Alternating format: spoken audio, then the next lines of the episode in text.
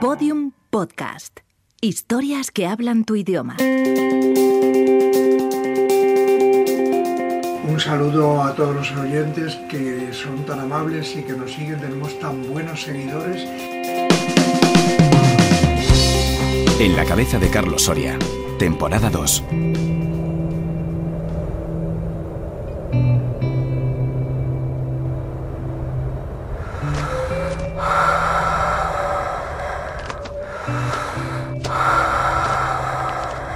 Cierro los ojos, estoy a 8.000 metros de altura. Me cuesta respirar pausadamente. Aunque tengo una botella de oxígeno, tampoco consigo moverme con facilidad.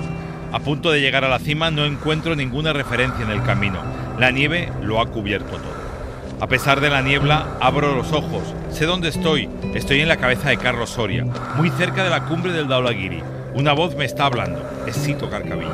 Llevábamos el GPS, que es lo que nos marcaba la posición, por eso sabíamos que estábamos tan altos, pero estás muy pegado a la montaña, entonces no tienes mucha perspectiva y no es tan fácil como subir y ya está, sino que tienes que meter por un corredor y luego ir por la cresta hasta la cumbre, con lo cual no sabíamos muy bien exactamente en qué posición estaba la cumbre, porque ya te digo, estás muy pegado y no tienes perspectiva. Y luego eh, esa parte de la montaña tenía muchísima nieve y entonces tapaba algunas de las referencias que nosotros utilizamos. Por ejemplo, hay unas rocas que sirven de referencia para elegir el corredor y estaban tapadas por nieve, pero al no verlas no sabes si es que están tapadas de nieve o que no estás en el sitio adecuado o qué es lo que pasa. Y en ese rato en el que decidíamos si es este corredor, es aquel, a ver qué pasa, eh, se metió ya la niebla y ya no veías de, a, dos metros de distancia, con lo cual ya no, no había nada que hacer. Y el tiempo iba pasando entre que decidíamos que sí, que no con lo cual no es fácil, no es fácil allí. Ha habido, es, de hecho es una montaña conocida porque la gente se, se termina perdiendo, sube a lo que no es la cumbre, eso ha pasado a mucha gente.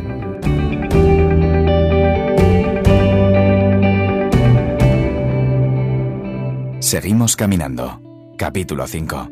El día de la marmota.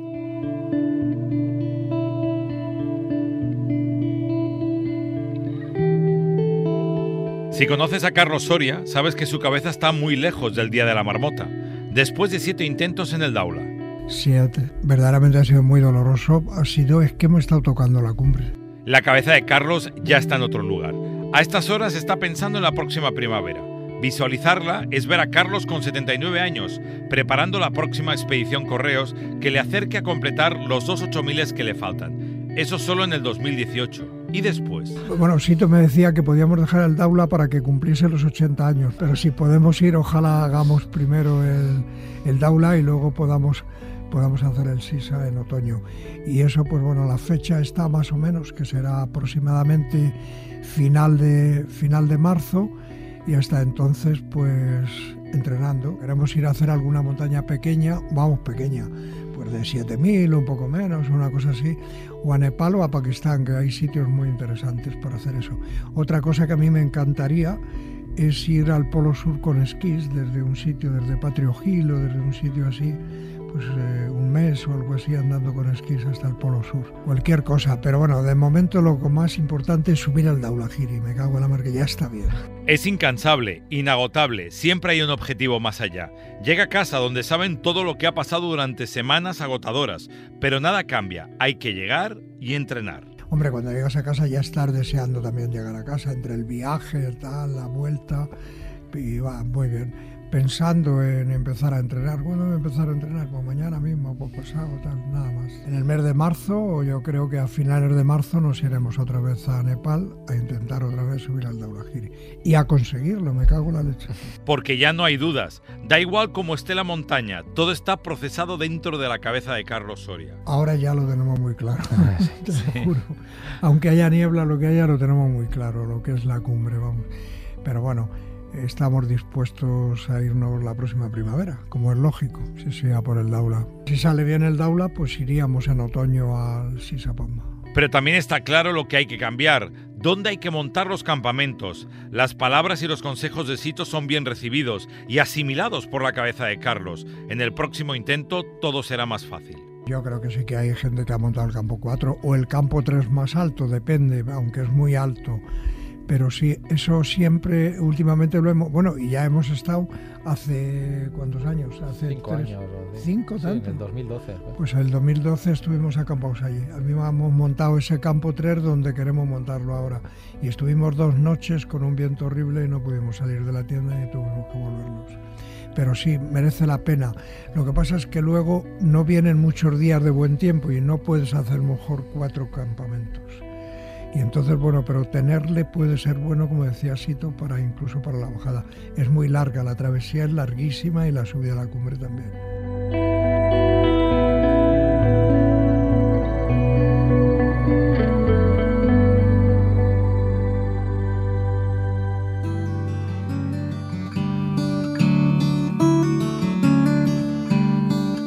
Pero no solo eso está en la cabeza de Carlos. Sentirse arropado es muy importante en estas montañas imposibles. Esta vez han estado muy solos. Han marcado el ritmo de subida a la montaña, aunque coincidir con más gente es un arma de doble filo. Siempre ayuda porque gente moviéndose para arriba, para abajo, siempre mantienes la huella más abierta, siempre las cuerdas las puedes desenterrar si están un poco enterradas.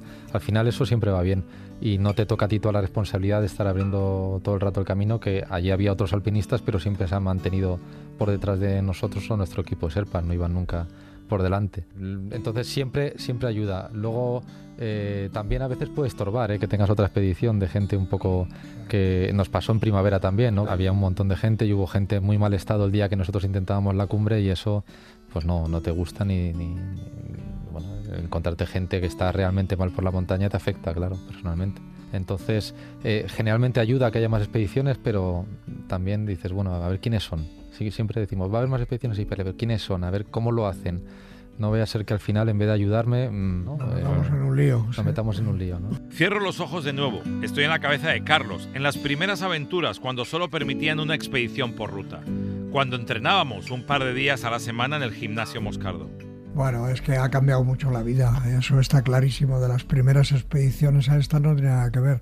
Primero, las primeras expediciones que yo he hecho al Himalaya solo permitían ir una expedición por cada ruta. Ahora, pues por ejemplo, en el Everest y ahora en el, en el Manaslu ha habido como 200 o 200 y pico personas subiendo. En el Everest todavía muchas más. Han cambiado muchas cosas y ha cambiado también nuestro sentido, todo. eh, el hacer. Hombre, yo siempre me he entrenado. ¿eh? Yo la primera escalada difícil que hice fue el año 62 en los Alpes con tres amiguetes, los hermanos Durán y Antonio Riaño, y para esa escalada ya decidimos ir al gimnasio. Íbamos al gimnasio Moscardó con José Luis Torres a las 10 de la noche. Íbamos, me parece, dos días a la semana o algo así. Y luego he hecho mucho esquí de fondo y para hacer competición siempre hay que entrenar. Siempre he entrenado y me gusta entrenar. El estilo Jerónimo.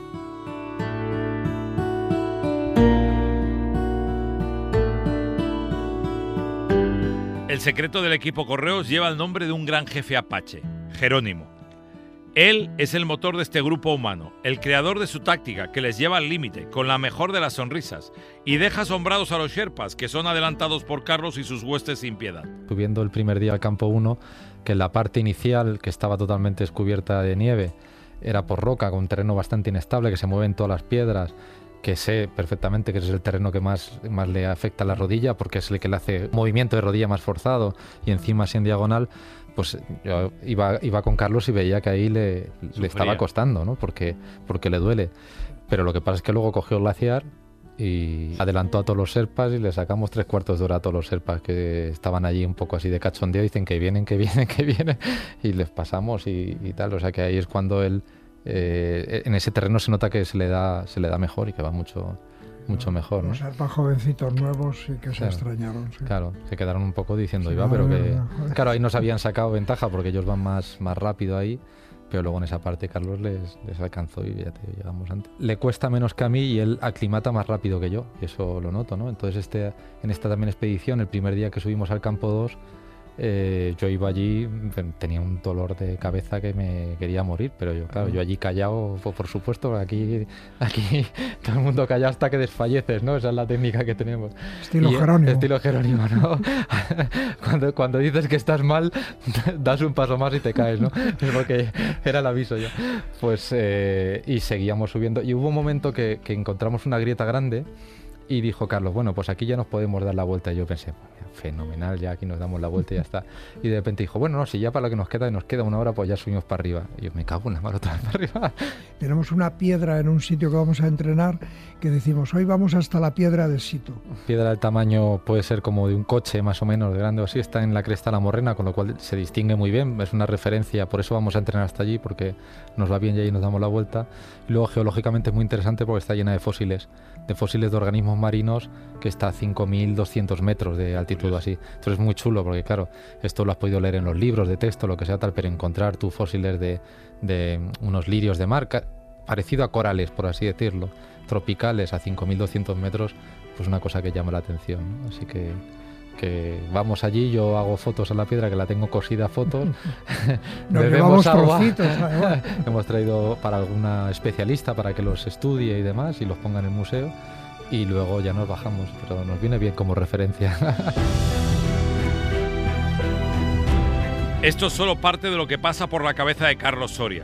Después de dos expediciones intentando conocer el motor mental de este alpinista, estoy más cerca de pensar como él en la montaña, de descifrar la relación con sus compañeros de la expedición Correos, de cada recuerdo que se le pasa cuando habla con Cristina, su mujer, o con sus amigos.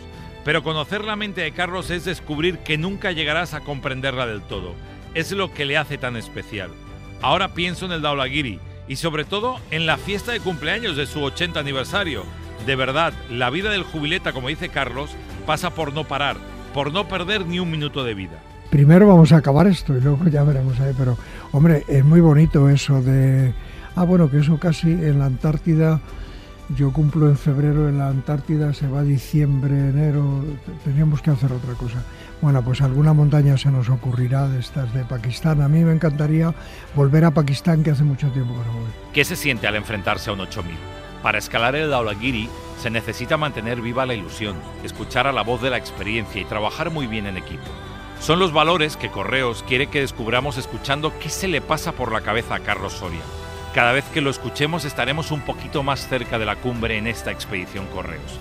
Objetivo, Daulagiri.